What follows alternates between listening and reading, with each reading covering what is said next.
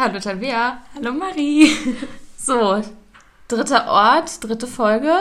Ja, irgendwie sind wir nie am gleichen Ort bei der Podcast-Folge. Ja, heute sind wir mal bei Tabea. Mhm. Wir haben gerade eine mündliche Prüfung hinter uns. Und ich muss ganz ehrlich sagen, wenn du jetzt nicht da wärst, dann würde ich mich jetzt erstmal einfach aufs Sofa hauen. Bisschen entspannen, bisschen vielleicht auf Insta rumgucken. Ja, aber für euch sind wir nochmal produktiv. Mhm. Streng uns an, die Content zu produzieren. Ja. Nee, und wir haben gerade ein bisschen über unseren Insta-Feed gesprochen und Marie hat ja schon in der letzten Folge angeteasert, was sie da so sieht. Also ich kriege eher Rezepte und sowas angezeigt. Ja, ich bin da halt eher pharmazeutisch interessiert, privat, Tabea. Nein. Ähm, genau, aber vielleicht kannst du ja noch mal kurz darauf eingehen, was du schon angeteasert hast mit deinen Aloe Vera TikTok-Videos. Also, ich glaube, das ist ja schon ein sehr aktuelles Thema. Entweder man sieht irgendwelche Aloe Vera Blätter, die aufgeschnitten werden, sei es, um es irgendwie auf die Haut zu schmieren, nach Sonnenbrand, weiß ich nicht was. Ähm, andersrum haben wir das gleiche mit Chiasamen. Das ist ja auch so ein aktueller Modetrend.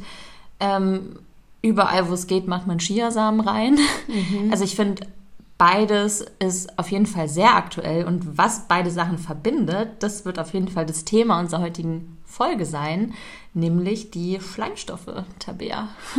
Ja, klingt auf jeden Fall schon mal spannend. Chiasamen wären dann tatsächlich ja auch bei den Rezepten bei mir dabei gewesen. das stimmt, ja. ähm, genau, und den Zusammenhang hast du ja jetzt gerade schon irgendwie hergestellt. Ähm, aber was mir jetzt noch nicht ganz klar ist, so Chiasamen und so Leinsamen wäre ja vielleicht auch noch so ein Thema. Genau, was erwartet uns überhaupt heute? Ne? Wir werden uns die Schleimstoffe generell mal angucken. Was ist das denn überhaupt? Wie kann man die irgendwie in der Apotheke auch unterscheiden? Gibt es da überhaupt Unterschiede? Ähm, ja, für was wird das auch irgendwie in der pharmazeutischen Industrie verwendet? Da gibt es ein paar Beispiele. Und dann wollen wir noch mal so ein bisschen genauer auf ein ein paar eingehen, zum Beispiel auf Aloe Vera. Das werden wir euch ein bisschen näher vorstellen, was man aber achten muss. Ähm, aber auch, ähm, was Abführmittel sind, für was man die benutzt und was da so Beispiele sind. Ja, also unter anderem Leinsamen. Ähm, was muss man bei Leinsamen beachten? Wie kann man die überhaupt anwenden? Und was gibt es dann noch für andere Vertreter, zum Beispiel indische Flohsamen? Ähm, und was irgendwie alle gemeinsam haben, ist sind die Ballaststoffe. Und ich glaube, auch da ist es nochmal cool zu erklären, was sind Ballaststoffe überhaupt und ja, wie wirken die, was haben die noch für andere Wirkungen, die wir euch dann auch nochmal erklären werden.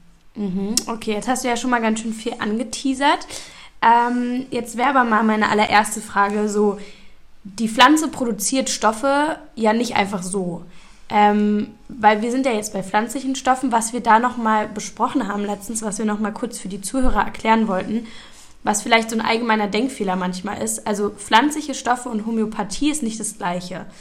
Ähm, pflanzliche Stoffe haben bewiesenermaßen eine Wirkung. Und bei Homöopathie ist eben die Wirkung ein bisschen umstritten, weil einfach diese ganzen Stoffe sehr, sehr stark verdünnt sind. Aber Pflanzenstoffe ist nicht irgendein Hexenkram. Pflanzenstoffe können wirken und deswegen gehen wir hier jetzt genauer drauf ein. Und ja, Marie, also meine erste Frage, wofür haben die Pflanzen überhaupt diese Schleimstoffe? Genau, also ich finde es schön, dass du das nochmal ansprichst, was auch wirklich der Unterschied ist, weil gerade das Thema Schleimstoffe ist halt ein biologisches Thema und auch ein biologisch-pharmazeutisches Thema. Deswegen wollen wir überhaupt drüber sprechen. Und Viele Pflanzen enthalten Schleimstoffe, wir nennen sie auch Polysaccharide, also ja, runtergebrochenen Vielfachzucker. Und die Pflanze macht die Schleimstoffe ja nicht für uns, dass wir sie irgendwie benutzen können, sondern wir gucken ja immer aus Pflanzensicht drauf. Und ja, die Pflanze benutzt zum Beispiel die Schleimstoffe als Reservestoffe, um Wasser zu speichern, aber auch zum Wundverschluss. Ah, okay. Ähm, und wie ist denn das jetzt bei diesen ganzen Schleimstoffen, wenn wir die jetzt uns mal so anschauen, kann man da irgendwie so einen ähm, Qualitäts- oder Quantitätsmaß für finden, dass man die irgendwie unterscheiden kann? Genau, also ich meine, das ist jetzt, sei es für den Pharmazeuten als auch für den Anwender wichtig zu wissen, dass die verschiedenen Schleimstoffe ein anderes Wasseraufnahmevermögen haben, was ja auch irgendwie logisch ist. Nicht jeder Schleimstoff, nicht jedes Polysaccharid ist gleich. Mhm. Und in der Apotheke zum Beispiel benutzt man dafür die Quellungszahl. Und man schaut sich das quasi wissenschaftlich an, wie viel Wasser ein Gramm Droge nach vier Stunden aufnehmen kann. Jetzt noch so ein bisschen Detailinfo. Man würde das dann auch noch mit Ethanol durchfeuchten, aber das ist eher für die Pharmazeuten. Okay, und wenn wir gerade schon bei den Pharmazeuten sind, ähm, für was ist das jetzt bei uns relevant? Also ähm, wofür können wir die pharmazeutisch benutzen, diese Schleimstoffe? Genau, also wenn wir aus dem Blickwinkel darauf schauen, dann benutzt die pharmazeutische Technologie vor allen Dingen die Schleimstoffe aus Tragant, Karaya-Gummi und dem arabischen Gummi. Das klingt jetzt erstmal ein bisschen kryptisch ja, vielleicht. Irgendwie. Vielleicht kannst du ja mal sagen, gibt es irgendwas davon, was vielleicht auch dem Normalo im Alltag so begegnen könnte? Genau, also als um es vielleicht nochmal für die pharmazeutische Industrie einzuordnen, die werden vor allen Dingen als Verdickungsmittel genutzt oder um Sachen viskoser zu machen oder so, einmal nochmal um das abzugreifen. Und Karaya-Gummi zum Beispiel, was einem jetzt ja auch nicht so bekannt ist, ähm, wird zum Beispiel als Haftmittel für Zahnprothesen benutzt. Also es hat sehr klebende Eigenschaften. Und ja, ich weiß nicht, kennst du noch ein Beispiel oder so? Also äh, ich meine, dass wir darüber geredet hatten, dass man das auch durchaus in Bio-Lebensmitteln irgendwie finden kann. War da nicht auch was? Genau, weil es eben auch eine E-Nummer hat. Also das ist vielleicht wirklich eine, eine, Sache, die einem auch im Alltag begegnet, die auch vielleicht dann ganz nützlich ist. Man würde es jetzt unter e der E-Nummer 416 finden. ähm, und das ist vor allen Dingen eine Nummer, die sich in Bio-Lebensmitteln findet. Also wirklich ja auch ein natürlicher Schleimstoff, Verdickungsklebstoff, dieses Karaya-Gummi. Und ja, man findet es ähm, in Sterculia-Arten, um nochmal genauer drauf einzugehen. Sehr gut, okay. Und Aber vielleicht merkt euch eher die E-Nummer. jetzt sind wir ja schon bei Stoffen gewesen, die man vielleicht nicht so unbedingt kennt. Wollen wir mal vielleicht zurückgehen zur Aloe Vera? Also das ist ja was, was jedem auf jeden Fall was sagt. Ja, vielleicht, also ich auf jeden Fall in meinen TikToks. äh, vielleicht kannst du uns da ja mal irgendwie kurz was zu erzählen. Genau. Also ich würde mal damit anfangen, was man in den Videos überhaupt sieht. Man hat ja die dieses Aloe Vera Blatt, was den äußeren grünen Rand hat und innen drin dann mit diesem schleimigen, gelartigen etwas, ja, was man davor findet. Mhm. Was in der Mitte ist, ist das Aloe Vera Gel. Und das wird so beschrieben, dass es der Presssaft ist aus den Blättern der Aloe Vera Arten. Und das, was außen drum herum ist, das ist ganz wichtig, dass sich das zum Beispiel nicht in einem Aloe Vera Gel findet, weil das ist das Aloe Vera Latex. Und das sieht man auch daran, dass da so eine weiße Flüssigkeit austreten kann. Mhm. Und wieso darf sich das jetzt da nicht drin finden? Wir haben in den äußeren Schichten von dem Blatt anthracinonhaltige Sekretzellen, also Zellen, die Anthracinone enthalten. Und diese Anthracinone beschreiben erstmal eine Wirkung von diesem Aloe Vera Latex, nämlich dass dieser abführend sein kann. Also Anthracinone mhm. haben eine abführende Wirkung. Ja. Ähm, dieser sollte aber, wenn man jetzt sich nur das Aloe Vera Gel anguckt und die Schleimstoffe, die sich halt in diesem Gel befinden, nicht in dem Gel drin sein. Okay. Und ähm, sind die jetzt nur abführend oder, weil das wäre ja jetzt gar nicht vielleicht so tragisch, wenn es dann da drin wäre, oder gibt es da noch was, weshalb die irgendwie auf keinen Fall enthalten sein sollten? Genau, also es gibt ja noch andere Arzneidrogen oder biologische Pflanzen, die Anthrachinone enthalten. Und da ist es immer wichtig, dass man da ein bisschen drauf achtet, weil sie halt, ähm, ja, wenn man, wenn man sie länger anwendet, auf eine längere Dauer und vor allen Dingen auch in größeren Mengen, ähm, ja, eine gentoxische Wirkung haben können. Also sie stehen in Verdacht, dann auch krebserregend zu sein. Da diskutieren auch die Experten, aber was halt ja immer irgendwie die Meinung ist, wenn man sie nur vereinzelt anwendet, und das ist bei den Abführmitteln ja der Fall, mhm. dann ist es in Ordnung. Es ist nur wirklich wichtig, dass wenn ihr die Vorteile von Aloe Vera Gel, auf die wir gleich nochmal eingehen, nutzen wollt, dass ihr guckt, dass der Presssaft wirklich von hoher Qualität ist und eben nicht diese Anthrachinone enthält. Also dass wirklich nur das Innere von dem Aloe Vera Blatt benutzt wird. Okay, also hier auf ja. jeden Fall, wenn man dann qualitativ hochwertige ähm, Formulierungen kauft, dann sollte das eigentlich ungefährlich für den Verbraucher sein. Genau, wenn wir jetzt von dem Aloe Vera Gel mhm. ausgehen. Okay. Und ähm, dann wäre mal so meine nächste Frage. Du hast ja jetzt schon gesagt, irgendwie die, das Gel wird dann vielleicht bei Sonnenbrand oder sowas verwendet. Was, was ist denn da noch so, wofür kann man Aloe Vera Gel noch so verwenden? Genau, wir haben die äußerliche Anwendung, die hast du ja gerade schon beschrieben, also Wundheilung bei Sonnenbrand. Ich glaube, mhm. das ist auf jeden Fall der gängigste Anwendungsfall, den wir haben. Wie viele Cremes bei DM gibt es, wo eine Aloe Vera drauf vorne gezeichnet mhm. ist? Ich glaube, unendlich viele. Ähm, bei Psoriasis, also Schuppenflechte, um das nochmal genauer auf, aufzudrösen, Hautentzündung, also alles, was so eine heilende Wirkung braucht. Mhm. Da kann Aloe Vera beruhigend wirken und ja, wundheilungsfördernd. Es gibt aber auch innerliche Anwendungen, die quasi auf das Gleiche abzielen, nur von innen. Also zum Beispiel bei Reizdarm kann man es anwenden, Colitis ulcerosa.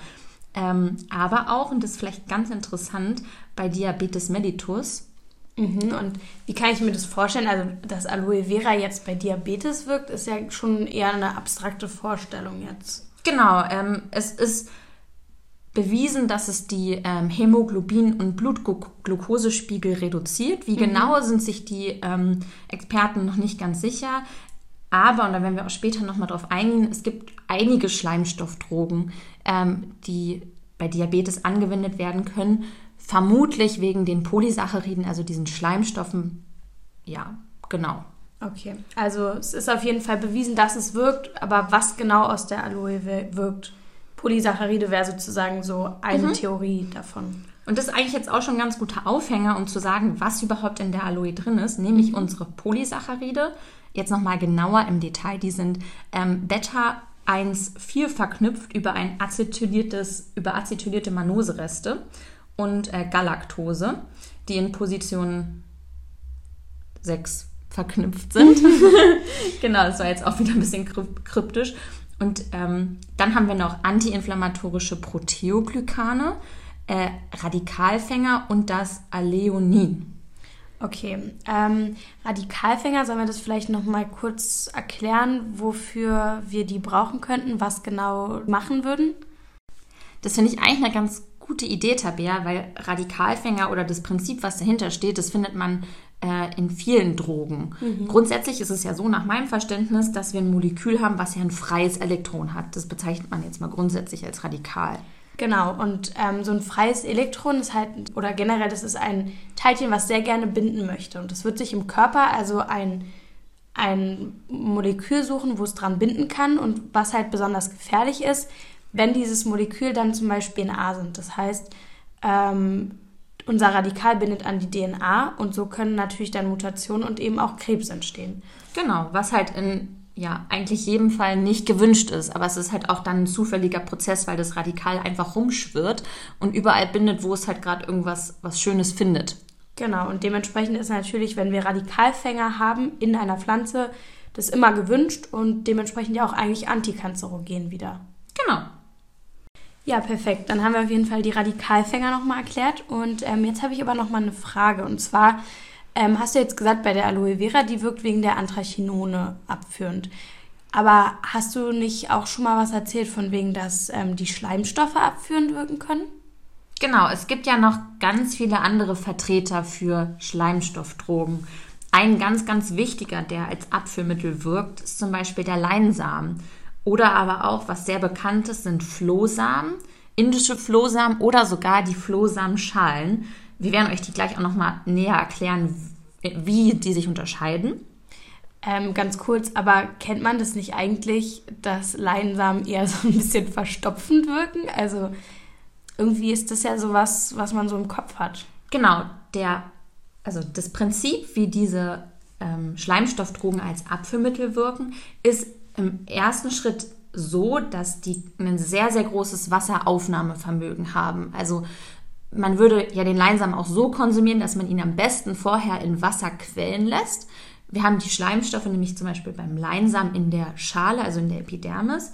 Dann nimmt der Leinsamen das ganze Wasser auf, man, man konsumiert den Leinsamen, also schluckt es und hat dann durch diesen Volumenreiz, weil ja, man muss sich das wirklich vorstellen, so ein Leinsamen, der kann relativ viel ähm, Wasser aufnehmen, haben wir einen Volumenreiz im Darm und das steigert dann die Darmmotalität, also die Darmbewegung. Und so haben wir dann quasi einen abführenden Effekt. Okay, also in dem Fall würden wir das dann Volumenabführmittel nennen. Richtig. Und ähm, okay, also können wir jetzt sozusagen zusammenfassen, wenn wir zu wenig trinken zum Leinsamen, dann würde der Samen aus unserem Darm das Wasser aufnehmen, dadurch verstopfend wirken. Wenn wir aber genug Wasser trinken, dann können wir damit eine abführende Wirkung erzielen. Genau, das hast du super zusammengefasst. Also am besten immer den Leinsamen vorher einweichen. Okay. Wenn man eine abführende Wirkung erzielen will. ähm, und jetzt kenne ich das ja aus der Uni so, selten hat eine Droge nur einen Inhaltsstoff. Das stimmt. ähm, kannst du uns da irgendwie noch mehr zum Leinsamen erzählen? Ich habe das ja gerade schon so ein bisschen angeteasert. Wenn man den Leinsamen als Abführmittel benutzen möchte, der hat natürlich noch super viele andere Funktionen. Ähm, die Schleimstoffe sind, wie gesagt, in der Epidermis enthalten. Ähm, wir haben aber auch noch weitere Inhaltsstoffe, zum Beispiel fettes Öl mit besonders viel Alpha-Linolsäure, was auch ALA zum Beispiel genannt wird. Und die ist besonders interessant, weil sie eben, oder Leinöl generell, das größte äh, Depot an Omega-3 bietet von den Ölen, die wir generell so zur Verfügung haben. Und noch dazu ist das Omega-3 zu Omega-6-Verhältnis bei Leinöl besonders günstig weil wir eher mehr Omega-3 als Omega-6 haben möchten. Okay, aber jetzt so diese ganzen Omega-Fettsäuren sind ja jetzt immer so haltbarkeitsmäßig nicht so ganz optimal, ne? Genau, wegen diesen ungesättigten Fettsäuren, also dieser Alpha-Linolsäure, wird Leinöl dann auch besonders schnell ranzig im Vergleich zu anderen Ölen, weil es eben besonders viel von dieser Alpha-Linolsäure äh, enthält. Und deswegen sollte man darauf achten, dass man es auf jeden Fall im Kühlschrank lagert. Ähm, ja, kann aber trotzdem sein, dass es sehr schnell ranzig wird. Ich glaube, das hat man vielleicht auch schon mal selber erlebt. Ähm, das sind natürlich aber nicht die einzigen Inhaltsstoffe. Wir haben noch Proteine, ähm, Ligane und ja, jetzt was Besonderes, die cyanogenen Glykoside. Mhm, die sagen mir auf jeden Fall auch was. Ich meine, als wir da mal im Botanischen Garten mit unserem Professor waren, haben wir da was gelernt von wegen Blausäure und so. Genau, was man über Leinsamen ja öfters mal hört, ist, dass da halt Blausäure drin ist und dass die halt gefährlich sein kann. Grundsätzlich ist es interessant zu wissen, dass sehr viele Pflanzen cyanogene Glykoside enthalten. Der Leinsamen halt nur durchschnittlich etwas mehr, also so 30 bis 50 Milligramm an Blausäure auf 100 Gramm, wenn sie vollständig freigesetzt werden kann. Genau, vielleicht werfen wir hier nochmal kurz ein. Cyanogene Glykoside wäre praktisch Glucose, Glucose plus Blausäure und der Körper kann praktisch, wenn ich das jetzt richtig verstanden habe, die cyanogene Glykoside in Blausäure und Glucose spalten und dann haben wir eben diese giftige Blausäure freigesetzt. Genau, deswegen können wir da jetzt eigentlich auf einen ganz guten Punkt noch anknüpfen. Wenn man jetzt ganzen Leinsamen konsumiert, muss man immer beachten, dass wir die Epidermis, also den Samen außen rum haben. Das heißt, für den Körper ist es hier viel schwieriger, die Blausäure wirklich freizusetzen. Konsumieren wir jetzt geschroteten Leinsamen, was ja auch öfters der Fall sein kann, ist es für den Körper viel, viel einfacher natürlich, die Inhaltsstoffe zu spalten, genauso wie Tabea es gerade gesagt hat. Und der Anteil an freigesetzter Blausäure ist auf jeden Fall prozentual größer. Jetzt haben wir aber im Körper, weil ich ja schon gesagt habe, weil wir so viele Pflanzen haben, die cyanogene Glykoside enthalten, auch ein Abpufferungssystem. Okay, also wir müssen uns da nicht direkt Sorgen machen. Genau, es gibt nämlich ein Enzym, das nennt sich Rhodonase und das entgiftet dann unsere Blausäure zu Thiocyanat. Vorsichtig muss man natürlich trotzdem sein, wenn man übermäßig viel Leinsamen konsumiert. Also nur mal ein Beispiel, so 350 Gramm bis 750 Gramm am Tag, wenn dann der Körper auch die komplette Blausäure freisetzen würde, was natürlich nicht der Fall ist, weil der Körper es ja auch wieder selber entgiftet. Okay, Aber also das klingt schon nach Mengen, die man eigentlich normalerweise nicht konsumieren würde. Richtig. Ähm, jetzt nochmal kurz zusammenfassend, du sagst also, es wäre besser, wenn man jetzt Leinsamen vorhat, zu sich zu nehmen, dann eher die ganzen Leinsamen zu nehmen als die geschroteten. Genau. Und auch nochmal ein anderes Anwendungsbeispiel, da bin ich ja auch schon drauf eingegangen. Möchte man es zum Beispiel als Abführmittel benutzen, dann kann man ein bis zwei Esslöffel mit 155, 150 Milliliter Wasser vorquellen und dann bis zu zwei bis dreimal am Tag konsumieren. Also die vorgequellten Leinsamen dann einnehmen. Wie gesagt, viel Wasser benutzen, hat Tabea schon angesprochen, sonst hat es nämlich genau den gegenteiligen Effekt. Und was ganz interessant ist, ähm, 100 Gramm Leinsamen können bis zu 3 Kilogramm Wasser aufnehmen. Wow, das ist auf jeden Fall eine ganze Menge. Richtig. da können wir jetzt eigentlich auch noch mal ganz schön drauf eingehen. Es gibt nämlich auch die indischen Flohsamen oder die Flohsamenschalen, die nämlich noch mal mehr Wasser aufnehmen können. Noch mehr? Genau. Ähm, wir haben nämlich hier in den indischen Flohsamen bis zu 80 Prozent Schleimstoffe und deswegen auch ein maximales Quellvermögen und sehr viel Wasser, was es aufnehmen kann. Verstehe, okay. Und ähm, wenn wir jetzt schon bei den Flohsamenschalen sind, ähm, würde ich die dann auch wie Leinsamen anwenden? Eigentlich schon. Also die genaue Anwendung ist die gleiche. Man muss hier nur darauf achten, dass man zwischen Flohsamen und den Flohsamenschalen unterscheidet. Die Schalen haben nämlich deutlich mehr Schleimstoffe als die ganzen Flohsamen, weil wir da wieder den Samen haben. Und deswegen nimmt man, kann man bei den ganzen Flohsamen 25 bis 40 Gramm am Tag äh, zu sich nehmen und bei den Schalen 7 bis 11 Gramm. Ähm, und man nimmt wieder bei 5 Gramm von den Samen 155, 150 Milliliter Wasser. Also immer darauf achten, dass man sich dann auf die Tagesdosis hochrechnet, die Wassermenge. Okay, und das hätte dann praktisch auch wieder diese abführende Wirkung. Genau, wir haben dann wieder, also ich meine, das werdet ihr auch sehen, wenn ihr euch mal so ein bisschen äh, Flohsamenschalen mit bisschen Wasser aufgießt. Das ist ein riesen schleimiges Volumen, was dann halt im Darm wieder diesen Volumeneffekt hat, diesen Volumenreiz auslöst und dann wieder die Darmmortalität steigert. Und deswegen kann, wie gesagt, können diese Flohsamenschalen als auch die Leinsamen bei Verstopfung angewendet werden zur Stuhlerweichung. Sie sind außerdem sehr ballaststoffreich und sind auch in ganz vielen Darmsanierungen zum Beispiel drin. Okay, und ähm, du hast jetzt schon irgendwie mehrfach von Ballaststoffen geredet. Kannst du irgendwie da noch mal so kurz was zu sagen, was das genau ist und ähm, vielleicht so ein Beispiel nennen, wo wir das alles finden? Ich meinte ja schon, dass man zum Beispiel die Flohsamenschalen auch in der Darmsanierung verwendet, eben weil sie so ballaststoffreich sind. Diese Ballaststoffe können aber von den Verdauungsenzymen gar nicht bis kaum aufgespalten werden und haben deswegen diesen quellenden Effekt, wie gesagt. Sie beschleunigen aber auch die Darmpassage und wirken sich positiv auf die Darmflora aus, weil zum Beispiel Inulin auch für die Darmbakterien als Nährstoff dient. Was auch nochmal besonders interessant ist, dass die Ballaststoffe vor allen Dingen auch als Diätika verwendet werden. Also, naja, sie haben halt ein großes Volumen, sie haben aber nicht einen großen kalorischen Wert. Das heißt, man wird relativ gut satt davon. Ähm, und sie sind halt auch noch, ähm, sie binden halt auch noch Schwermetalle, Toxine, aber auch äh, Cholesterin und haben so, wie gesagt, da auch nochmal einen cholesterinsenkenden Effekt. Okay, und kannst du uns da jetzt mal ein paar Beispiele noch geben, wo wir überall so Ballaststoffe finden? Wir haben, wie gesagt, diesen großen Ballaststoffanteil in den Flohsamen, vor allen Dingen in den Flohsamenschalen. Es gibt aber auch noch so ein paar kleinere Vertreter wie Guar, Boxhornklee oder noch ein bisschen bekannter die Weizenkleie. Okay, Marie, und ähm, irgendwie wird ja vielleicht doch der ein oder andere Pharmaziestudent dabei sein. Und wir wollen jetzt schon nochmal die lateinischen Namen der Pflanzen hören. Also wenn du uns da vielleicht nochmal ein paar Beispiele geben kannst. Ja, okay, Tabea, du hast ja recht, aber da muss ich mich jetzt so, muss ich mir jetzt so ein bisschen die Zunge zerbrechen. Wenn wir nochmal zum Anfang zurückkehren, da hatten wir die Leinsamen. Das ist auf jeden Fall Linum usitatissimum von der Linacea. Ihr könnt ruhig über mich lachen, es ist sehr schwer auszusprechen.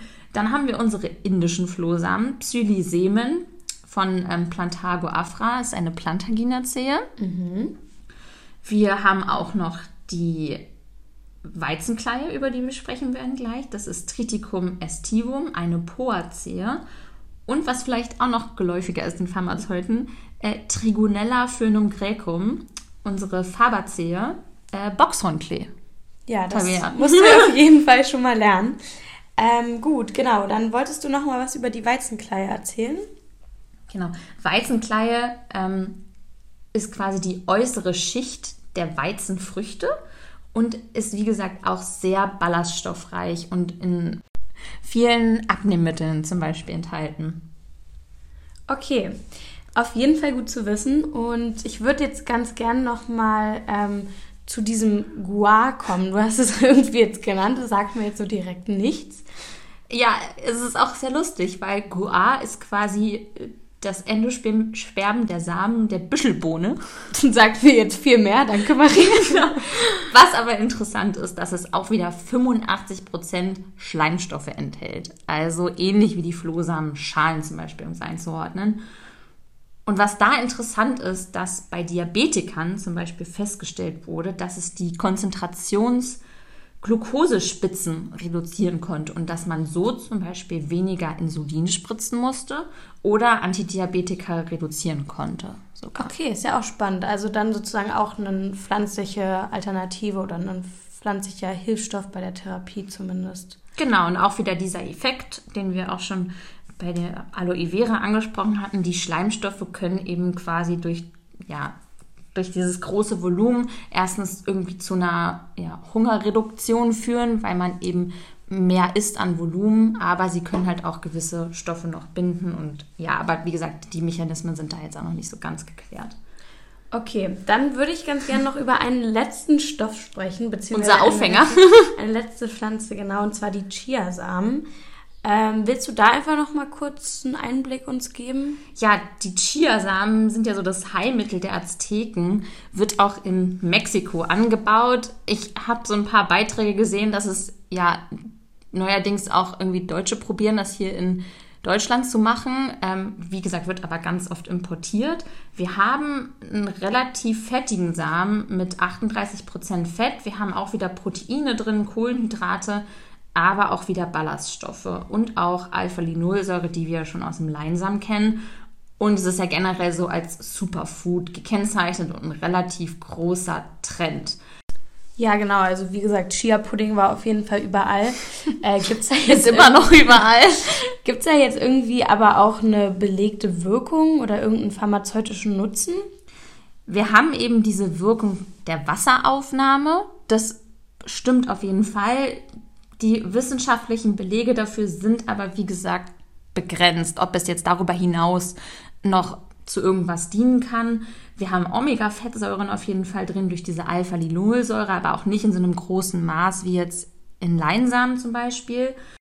Bei uns in der Uni wird aber dazu auch noch nicht gelehrt. Also es ist jetzt keine offizielle Heilpflanze, es ist aber eine Trendpflanze. okay, also können wir festhalten, eigentlich auch so aus Region Regionalitätsgründen würde sich dann der Leinsamen für uns eigentlich eher anbieten. Der Leinsamen hat auf jeden Fall auch viele Vorteile. Der Chiasamen, man muss halt nur wissen, welche Funktion man nutzen möchte, der Schleimstoffe. ja, dann haben wir auf jeden Fall heute ein spannendes Thema besprochen. Jetzt wissen wir alle, was wir machen, wenn wir Verstopfungen haben. so, Tabia, jetzt lasst du ja noch. Ich will aber trotzdem irgendwie gern wissen, was du jetzt irgendwie mitgenommen hast von heute. Oh, okay. Jetzt die nächste mündliche Prüfung hier gleich. Also, ähm, genau, was wir heute auf jeden Fall besprochen haben, sind die Polysaccharide, die Schleimstoffe. Ähm, da haben wir ja so ein paar Drogen genannt. Also wir haben über Aloe geredet, über Leinsamen, über Flohsamen, Chiasamen. Und ähm, genau, was ich auf jeden Fall mitgenommen habe, ist eben die Anwendung der Leinsamen als äh, Laxanz, also als Abführmittel. Da müssen wir auf jeden Fall genug Wasser trinken, damit sie nicht unser Wasser aus dem Darm nehmen und dann eine ganz gegenteilige Wirkung auf einmal haben. Ähm, und bei der Aloe Vera habe ich mir noch gemerkt, dass wir auf jeden Fall auf einen qualitativ guten Extrakt achten müssen, damit wir eben nicht diese Anthrachinonderivate drin haben, die dann eben vielleicht sogar krebserregend wirken können. Ähm, ja, genau. Und ansonsten die Leinsamen sind eine bessere, regionalere Alternative zu den Chiasamen vielleicht. Für mich jetzt erstmal. Und ich weiß auf jeden Fall, dass ballaststoffreiche Ernährung dann auch in einer Diät auf jeden Fall Anwendung finden kann. Ja, oder auch dann den Diabetikern helfen kann. Genau. Super. Ähm, es gibt aber noch andere Schleimstoffe, die keine abführende Wirkung haben, die aber dafür ganz, ganz andere schleimige Wirkung haben können, nämlich ähm, die Erkältungsdrogen. Das wird auf jeden Fall ein Thema in der nächsten Folge sein. Ähm, wir wollen euch so ein bisschen mehr erklären, was die Schleimstoffe noch so alles können. Gerade jetzt in der Erkältungszeit. Ich meine, wir hatten genau. jetzt einen goldenen Oktober, aber die nächste Woche sieht schon wieder anders aus. Ja, also ich denke auch, dass es auf jeden Fall das ein oder andere Heilmittel dabei vielleicht, was jetzt gut Verwendung finden kann in der nächsten Zeit. Ja, oder Schleimstoffe, die sogar eine ähm, immunsteigernde Wirkung haben können. Also seid gespannt. Die Wirkung der Schleimstoffe ist sehr vielfältig. Ja. Ähm, klingt doch auf jeden Fall schon mal spannend. Da sind wir gespannt, was du uns nächste Woche noch über Schleimstoffe erzählen wirst.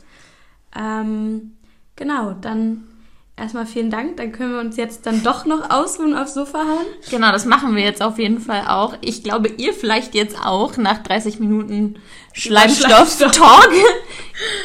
Ähm, wir hoffen, ihr habt auf jeden Fall viel mitgenommen. Ihr könntet wieder was lernen. Falls ihr Anregungen habt, schreibt uns gerne und dann sehen wir uns bei der nächsten Folge schon wieder zu Schleimstoffen. Bis ja. dahin zur nächsten Folge Tablettentalk. Bis dann. Tschüss. Ciao.